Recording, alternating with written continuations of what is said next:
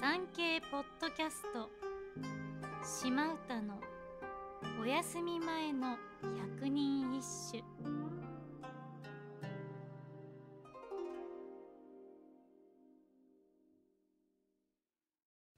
第五番。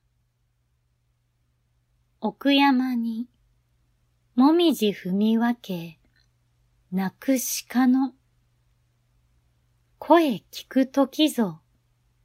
秋は悲しき。猿丸の台風。人里離れた山奥。落ち葉がカラフルな絨毯のように散り敷かれている。もみじを踏み分けながら現れたおじかが目近を求め泣いている。その声を聞くときだ。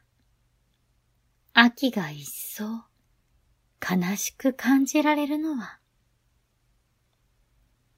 一見田舎の風景のようなこの歌。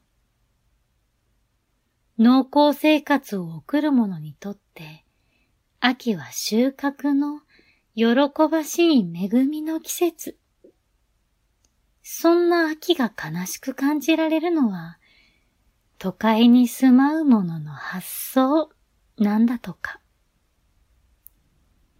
この歌の作者、実は名前以外何もわからない謎の人物。